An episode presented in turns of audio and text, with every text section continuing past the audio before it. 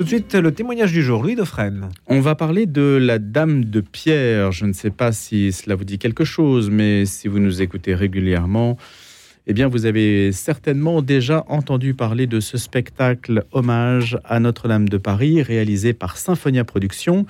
Un spectacle qui sera donné à partir du 30 juin au Palais des Congrès de Paris avant une tournée dans toute la France. Alors on sait bien que c'est l'événement de l'incendie du 15 avril 2019 qui est à l'origine de ce spectacle, hein, qui par effet retour en quelque sorte a voulu raconter Notre-Dame de Paris, puis partir de l'évidence que si le monument est connu visuellement, peut-être que son histoire l'est beaucoup moins.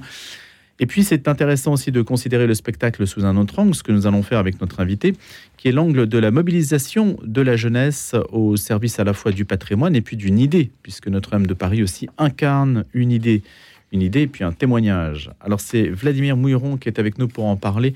Vladimir Mouilleron, qui est délégué général de l'association euh, Symphonia Productions. Bonjour Vladimir. Bonjour monsieur. Merci d'avoir accepté notre invitation. Alors donc je le disais, c'est fin juin Palais des Congrès. Il y aura trois jours C'est ça, tout à fait. On joue 30 euh, juin, 1er et 2 juillet euh, au Palais des Congrès de Paris. 4000 places, hein C'est ça, 3750. Là, il faut les remplir. C'est ça. Euh, c'est forcément une complexité puisque le palais est une salle immense, mais on a bon espoir qu'avec le sujet de Notre-Dame de Paris, on l'a vu par l'incendie qu'il a rapproché une quantité de personnes phénoménales. On a bon, bon espoir que, que cette salle soit pleine pour cet hommage à Notre-Dame c'est Corentin Stemler qui est hum, l'inspirateur de ce spectacle. C'est ça, c'est lui qui a eu l'idée il y a 4 ans, euh, au, moment de l'incendie. Euh, lui était très attaché à Notre-Dame de Paris, il a écrit ses premiers scénarios dans la cathédrale. Et euh, c'est vrai qu'il a toujours eu cet attachement d'aller écouter à Notre-Dame de Paris des concerts d'orgue, par exemple. parce qu'il y avait beaucoup d'organistes qui venaient jouer du monde entier devant Notre-Dame de Paris, dans Notre-Dame de Paris. Et lorsque Notre-Dame a brûlé, lui s'est vraiment euh, rendu compte de l'attachement qu'il avait lui pour cette cathédrale et de l'attachement qu'avaient tous les Français. Et c'est vrai que c'est à ce moment-là qu'il s'est lancé avec euh, à la base trois amis euh, en se disant on va faire un immense spectacle sur Notre-Dame de Paris. Et, et, finalement, au fil des années, il a monté une troupe de 200 personnes. Et là, on se retrouve à 25 jours des représentations. Donc c'est vrai que c'est c'est une épopée un peu incroyable d'un jeune homme qui a eu une idée et qui a réussi à la concrétiser au fil des années tout le monde ne peut pas le faire. Il faut déjà avoir une expérience du spectacle. Hein. Alors oui, Corentin avait déjà des expériences du spectacle. Il avait monté, euh, il avait monté plusieurs pièces de théâtre. Il a monté après plusieurs spectacles. Euh, j'ai pu participer aux anciens spectacles. Euh, donc c'est pas quelque chose qui. En Vendée notamment? Alors en Vendée, on a fait des spectacles aussi. un spectacle sur l'histoire de la musique qui a fait Nantes, les Sables d'Olonne et le Palais des Congrès d'ici les Moulineaux. Donc on a déjà eu une touche avec Paris. Et ensuite, c'est des spectacles, oui, qui étaient par exemple au Château Royal d'Amboise ou en Vendée. Donc on en a eu plusieurs, euh, mais euh, c'est vrai que ça, nous a aidé à nous former sur le monde du spectacle pour après euh, aborder sereinement le spectacle de la Dame de Pierre, qui là est une, production Palais des Congrès de Paris, puis tournée dans les Zéniths de France. Comment, Vladimir Mouilleron, vous-même êtes-vous entré dans l'aventure? Alors moi, je suis rentré complètement par hasard. au début, c'était Quentin Stemler organisait des soirées de présentation du spectacle Grand Hiver il y a trois ans. Et euh, un ami m'a proposé de participer et je suis venu. Et à la base, on m'avait proposé un rôle de comédien à texte. Euh, donc j'avais été comédien, je me suis amusé sur scène et ensuite j'ai vraiment rencontré Corentin, j'ai découvert l'amour de la production de spectacle et c'est là que je suis euh, complètement rentré dans ce milieu-là et que je n'ai plus quitté depuis, depuis maintenant trois ans. Qu'est-ce que vous faisiez dans la vie? Alors dans la vie, moi j'ai à la base j'ai des j'ai une licence de droit, j'ai fait du droit privé j'ai toujours euh, essayé de rapprocher le droit et le commerce. Donc j'ai passé euh, toutes mes études à, voir ce côté-là de l'entrepreneuriat et du droit. Et c'est vrai que euh, finalement, le, métier que j'exerce aujourd'hui avec Symphonia Production est très proche de ce que j'adorais en termes de passion, c'est-à-dire le droit et en même temps l'aspect commerce, l'aspect marketing. Ce qui peut surprendre, enfin surprendre, c'est que les, la moyenne d'âge de ceux qui vont jouer est quand même une moyenne d'âge qui laisse à espérer sur les forces vives quand même de l'engagement pour Notre-Dame de Paris et, du monde catholique au sens large Alors c'est vrai que notre troupe est très jeune. Euh, on a une moyenne d'âge de 22 ans. Euh, on a plusieurs personnes après qui ont, euh, on, a, on a une de nos couturières par exemple qui a 65 ans. on a plusieurs personnes qui ont, qui ont une trentaine d'années, mais c'est vrai qu'on table plutôt sur une jeunesse, mais parce que je pense en fait que la jeunesse a toujours été une des, des forces les plus dynamiques. Euh, il suffit juste de lui donner cette petite étincelle qui lui permet de, s'embraser et qui lui permet de monter des choses. Et quand on propose à des jeunes de, monter sur la scène du Palais des Congrès, quand on propose à des jeunes de monter un spectacle immense sur Notre-Dame de Paris, euh, en fait, ils sont, motivés, ils sont dynamiques, ils, ils veulent vraiment le faire parce que euh, pour eux, c'est une expérience incroyable et encore plus que ça, ce spectacle, il parle de Notre-Dame de Paris et qu'on soit euh, jeune, qu'on soit plus âgé, qu'on soit euh, euh, même les, petits qui ont vu Notre-Dame brûler ou qui ont eu cet attachement pour Notre-Dame de Paris, en fait, il n'y a pas d'âge pour cet attachement à cette cathédrale. Et donc, en fait, c'est pour ça que on a pu tabler sur une jeunesse qui non seulement est extrêmement dynamique, mais qui en plus veut vraiment rendre cet hommage à Notre-Dame de Paris. Et c'est une chance d'avoir une, une troupe pareille, oui. Donc à partir du 30 juin, avec trois soirées spéciales, on peut s'inscrire déjà présent, on peut réserver ou pas? Alors oui, la déjà ouvert? La billetterie est ouverte depuis novembre 2022. Euh, Où est-ce que vous en êtes? alors la billetterie avance très bien, elle avance très bien. Là, il y a une montée en puissance euh, sur la fin. Euh, forcément, la fin du spectacle montre une montée en puissance. Et plus les jours avancent, plus on se rend compte que on a bien fait de faire ce spectacle sur Notre-Dame de Paris parce que le remplissage prouve bien l'attachement de cette cathédrale et qu'on espère vraiment qu'on va toucher le maximum de personnes possible pour que le maximum de personnes possible puissent voir cet hommage que nous, on a essayé de rendre à notre échelle en quatre ans euh, à Notre-Dame de Paris. Vladimir Mouilleron, euh, quel budget cela représente-t-il, euh, un tel spectacle dont vous allez nous donner aussi la mesure? Parce que j'ai un petit regret, c'est que je ne l'ai pas vu. Il n'y a pas de répétition en fait possible, accessible à la presse. Hein alors, on a fait le, budget du spectacle, on a fait une, levée de fonds euh, via un système de royalties avec euh, Credo Funding. Euh, et donc, on a levé 600 000 euros pour le spectacle. Le spectacle, donc sur Internet, vous avez récolté de manière participative 600 000 euros. C'est ça, donc c'est un investissement. Des anonymes D'anonymes, oui, c'est ça, de, donateurs, enfin d'investisseurs privés. Mmh. et en fait, c'était forcément compliqué au début de faire investir 600 000 euros à des gens qui n'ont pas vu un spectacle. Et pourtant, on a réussi à monter cette levée de fonds en, trois mois, euh, grâce euh, à la compétence des personnes de Credo Funding, mais aussi parce que je pense que avoir réussi à lever 600 000 euros pour un projet de spectacle, parce qu'à l'époque c'était vraiment un projet de spectacle, euh, pour Notre-Dame de Paris, montre bien qu'il y avait quand même un engouement qui s'était créé avant même que le spectacle sorte. Et sur les répétitions, bah là justement, je sors d'un week-end de, répétition. On avait notre dernier week-end de répétition avec toute la troupe, où on a monté pour la première fois notre décor de fond de scène. Euh, donc y a un décor de fond de scène de 200 mètres carrés, euh, un décor de 200 mètres carrés qui est absolument immense, qui représente le bas de la cathédrale. Et on a réuni les 200 personnes de la troupe. Et c'est vrai que c'était c'était un moment extraordinaire de vivre cette dernière répétition juste avant le Palais des Congrès. Alors expliquez-nous, Vladimir Mouilleron, dans quelle catégorie se situe ce spectacle? Parce qu'on a pu ici d'ailleurs hein, parler sur notre antenne par exemple de la nuit aux invalides, des spectacles de ce type, ou des expériences immersives qui ont été faites sur Notre-Dame de Paris, qui se trouve aujourd'hui d'ailleurs sous le parvis de mmh. Notre-Dame, et puis de l'exposition aussi sur Notre-Dame qui a eu au Bernardin. Tout cela était des propositions de grande qualité. Quelle est votre différence par rapport à ce que notre public a peut-être déjà vu? Alors, en fait, euh, nous, on se, on qualifiait plus comme étant une grande fresque historique. Euh, une, grande fresque, une grande fresque historique avec, euh, du coup, 90 comédiens sur scène. c'est vrai que c'est un spectacle... c'est un peu, Corentin aime bien l'appeler de temps en temps, le spectacle de la démesure. C'est-à-dire qu'on a vu vraiment en grand pour rendre hommage à Notre-Dame de Paris.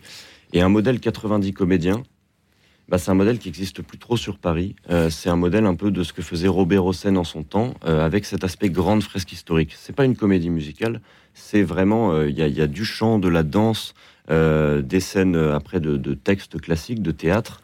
donc on mixe un peu tous les arts pour faire cette grande grande fresque historique. Et donc ça donne un aspect. Combien de décors, combien de costumes?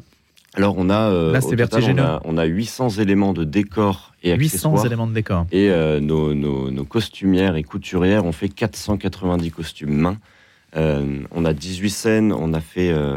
Il y a, y, a, y, a, 24 musiques originales qui ont été composées et enregistrées par un orchestre qu'on a monté de 50 musiciens.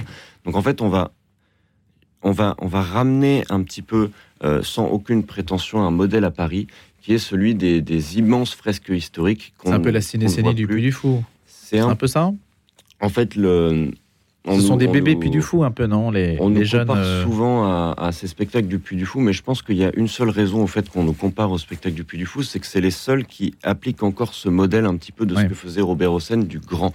Euh, forcément, moi, je, quand je vais au, au Puy du Fou pour voir, je suis impressionné euh, par, euh, par ce qui se passe, et forcément, c'est très inspirant parce que c'est des grosses productions qu'on ne voit plus ailleurs, mais euh, c'est complètement différent en salle. Donc, en soi, dans l'univers collectif, on peut penser que c'est à peu près pareil, mais parce que justement le modèle de Robert Hossein n'existe plus à d'autres endroits. Dans l'esprit, Vladimir Mouilleron, est-ce que ça se rapproche de l'esprit Puy du Fou dans le sens où il y a une théâtralisation qui idéalise aussi peut-être un petit peu Je lis simplement Corentin Stemler. L'incendie de Notre-Dame a créé un sursaut, un réveil de chacun. Je voulais que ce réveil soit non seulement patrimonial, mais aussi spirituel. Donc on le comprend bien, il y a bien une intention derrière qui n'est peut-être pas strictement... euh, c'est un jugement que je porte, mais tout à fait gratuit, puisque je n'ai pas vu le spectacle. Donc je vous dirai ce que j'en pense une fois que je l'aurai vu. Euh, il y a une idée derrière qui est de valoriser ce que représente pour les chrétiens Notre-Dame de Paris. Je pense que c'est plus large que, que pour les chrétiens. Parce que quand En il parle de réveil euh, spirituel, Quand il parle de réveil spirituel, il parle aussi que on s'attaque à une cathédrale et que euh, qu'on le veuille ou non, euh, la cathédrale a passé des centaines d'années à, à accueillir des événements religieux, des événements politiques, des événements euh, de toutes parts, et donc les occulter se- serait euh, fausser une partie de l'histoire pour l'hommage de cette cathédrale. Donc on en a parlé, mais le spectacle va toucher aussi bien les personnes qui croient, euh, les personnes qui, qui, qui sont attachées à la cathédrale de manière spirituelle, mais pas que. Parce qu'il y a des faits qui se sont passés à Notre-Dame de Paris qui ne sont pas du tout en lien avec la, la spiritualité, avec euh, la que foi. vous allez restituer, par exemple. On va euh, restituer, par exemple, euh, le, le sacre de Napoléon, euh, quand il y a eu Victor Hugo euh, aussi.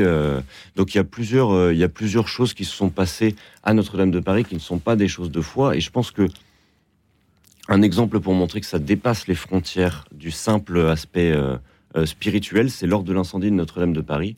Non seulement tous les médias en ont parlé, mais les personnes qui étaient sur les quais pour regarder Notre-Dame brûler étaient tellement nombreuses, les réactions ont été tellement nombreuses, les dons, les, enfin, les dons pour la restauration étaient tellement nombreux que je pense que ça prouve bien que ça dépasse le simple côté spirituel, cette cathédrale. Et pourtant, il y a quand même un jeu de mots, la Dame de Pierre. Pierre, c'est avec un P majuscule. Oui. Ce n'est pas innocent, si je puis dire.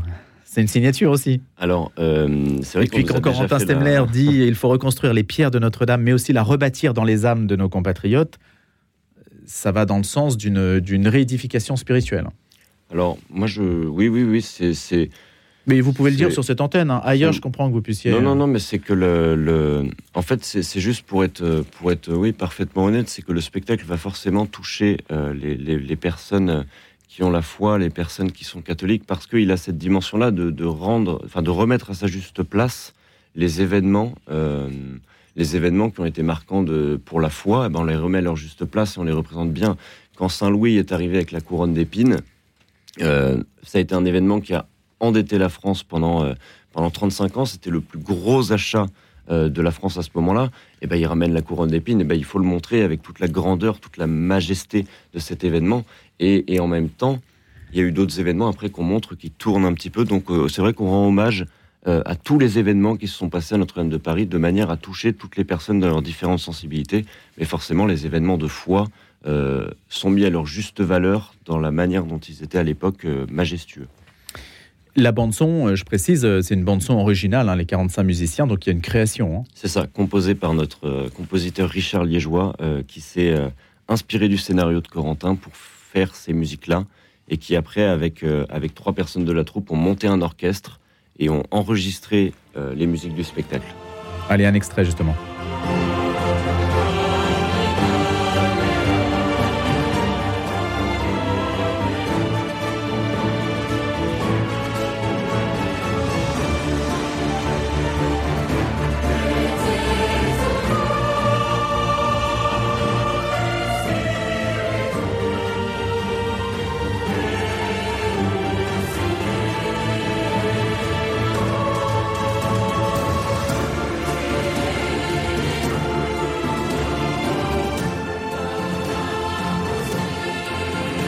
Extrait donc de La Dame de Pierre, c'est à partir du 30 juin au Palais des Congrès de Paris. Vous parliez de 600 000 euros qui ont été levés. En particulier aussi avec l'implication de la, nuit du bien commun, faut-il le rappeler, 153 investisseurs, dont une large part de jeunes. hein. C'est-à-dire il y a aussi des jeunes qui contribuent financièrement au spectacle. Alors ouais, tout à fait. On a eu, euh, on a eu du coup cette participation euh, à la nuit du bien commun où on avait levé euh, euh, 56 000 euros pour les costumes du spectacle. Et ensuite, on a eu du coup, euh, oui, cet investissement de, de 600 000 euros pour compléter. Et euh, on a eu euh, un petit peu tous les âges qui ont investi, euh, ce qui nous a aussi euh, euh, montré un petit peu l'attachement euh, multigénérationnel euh, pour cette cathédrale. Ces jeunes, euh, Vladimir Mouiron, vous pouvez nous, nous dire comment, euh, vous qui êtes délégué général de l'association, hein, C'est ça, tout à fait. alors Symphonia Production, c'est c'est lucratif ou c'est juste associatif? C'est associatif. Voilà. Donc vous êtes, euh, vous êtes aux commandes, vous les connaissez tous? Oui. Filles, garçons, profils, euh, profils divers? Alors, profil très divers. Vous faites passer des castings? c'est- Alors, on a fait passer des castings, mais maintenant, il y a un petit peu longtemps, on a fait passer des castings. Oui, j'imagine. Euh, on a commencé les premières répétitions en août dernier, donc on a fait passer les castings euh, début d'année dernière. Enfin, c'est rapide, hein, parce Et, que euh, c'est moins d'un an. Donc, Oui, c'était rapide, ouais. C'était rapide, mais, mais en fait, c'est, on a pu faire du coup six week-ends de répétition, plus les week-ends après où les équipes se retrouvaient entre elles. Entre elles donc c'est vrai que nous, ça nous paraît loin euh, au vu de tout ce qui s'est passé. Mais en soi, oui, c'est, assez rapide. Après, ce qui prend du temps, c'est plutôt la, la production qui, elle, pour le coup, est, est, à- est quasiment à 4 ans maintenant. Euh, on arrive sur la, la- les, les 4 ans de production. Donc, il fallait le juste équilibre entre les deux. Et sur les profils qu'on a eus, on a vraiment eu des profils extrêmement divers. Et ça, c'est ce que j'aime beaucoup euh, dans la Dame de Pierre, c'est que euh, on a des personnes qui y sont attachées justement parce que euh, parce qu'ils sont catholiques, mais on a aussi des personnes qui l'ont juste vu brûler et qui se sont dit il y a un spectacle qui se fait, je participe. On a des personnes qui étaient passionnées d'histoire, passionnées de Notre-Dame de Paris, qui se sont dit je vais participer. Et en fait, on se retrouve à 200 venant de tous horizons, de toutes parts. Et en fait, c'est génial parce qu'on vient tous pour une raison différente, unis autour d'un même spectacle. Et ça, franchement, c'est c'est ce qui est impressionnant pendant, pendant ces week-ends de répétition, c'est de voir justement cette union qui se fait entre des personnes qui viennent de tous les horizons. Et c'est vraiment quelque chose de, de, de vraiment fort. Paris, je le disais, c'est du 30 juin au 2 juillet, mais il y a aussi Metz aux arènes de Metz le 14 octobre, à Reims au Millésium, c'est le 12 novembre. Ça suppose quand même pas mal de disponibilité. hein. Si vous faites une tournée après dans toute la France, il va falloir les garder, ces jeunes. Alors c'est ça. Après, euh, on, va ouvrir forcément des recrutements pour la tournée. Notre modèle, il est très simple, c'est que les gens s'engagent pour un an. Ils s'engagent pour un an. Euh, et ensuite, on crée un système de rôle tournant, on crée un système où, euh, où on arrive à prendre en charge les, les déplacements pour eux. Euh, On peut encore s'engager là si on nous écoute en ce moment y a on un peut, jeune encore- on peut s'engager pour la tournée, oui, tout à fait. On a Donc des on vous places, appelle et on a dit, des, tiens. c'est ça. On a des places ouvertes pour la tournée. Euh, ce serait avec grand plaisir Mais d'ailleurs. vous pouvez dire non Et, si ça ne correspond pas. Alors, souvent on dit pas non. Ouais. Parce que moi je suis persuadé de quelque chose, c'est que il faut mettre les gens à leur juste place, mais que tout le monde a une place. Et qu'on a pu avoir des profils de personnes justement qui débutent, qui commencent, euh, qui, qui se révèlent être très bons dans leur domaine. Moi je n'oublierai jamais que quand on m'a mis au début sur mon premier poste de communication locale euh, il y a deux ans, je n'en avais jamais fait. Et que on m'a laissé ma chance, on m'a laissé me former, on m'a laissé le droit euh, de réussir dans le monde du travail, ce que je trouve suffisamment rare aujourd'hui, parce que c'est du bénévolat, certes, mais c'est quand même des expériences incroyables à vivre. C'est des expériences qui sont, qui sont fortes, que peut-être que les gens ne vivront qu'une fois dans leur vie. Euh, et justement, donner cette chance aux gens, je me rappelle, euh, on, a, on, a, euh, on a pu avoir par les spectacles passés des comédiens qui avaient plus de difficultés sur scène, qui avaient des difficultés, que ce soit motrices, que ce soit des difficultés aussi à parler. Et on leur a donné leur chance, on leur a donné la chance de pouvoir rester. On leur a dit oui, on les a poussés jusqu'au bout. Et c'est les gens qui sont sortis avec une expérience incroyable parce qu'on a cru en eux, ils ont cru en nous. Donc, pour être refusé, c'est, c'est, ça me paraît, euh, ça me paraît presque impossible parce qu'on donne sa chance à tous. C'est aussi cela, la Dame de Pierre, cette aventure, cette épopée, ce spectacle grandiose à Notre-Dame. On a hâte d'y être, ce sera la fin du mois, 30 juin jusqu'à début juillet, 3 juillet. Radio Notre-Dame est partenaire de ce spectacle. Vladimir Mouiron, merci d'avoir été avec nous ce matin, de nous ça. en avoir parlé Eh ben, merci Alors, beaucoup. pendant une vingtaine de minutes, hein, mais vous avez l'habitude maintenant. Je pense que les médias, pas mal, se, se, se précipitent pour en savoir davantage. Et puis, euh, bien sûr, on aura l'occasion d'en reparler sur notre antenne. Ça s'appelle donc La Dame de Pierre. À bientôt. Merci beaucoup.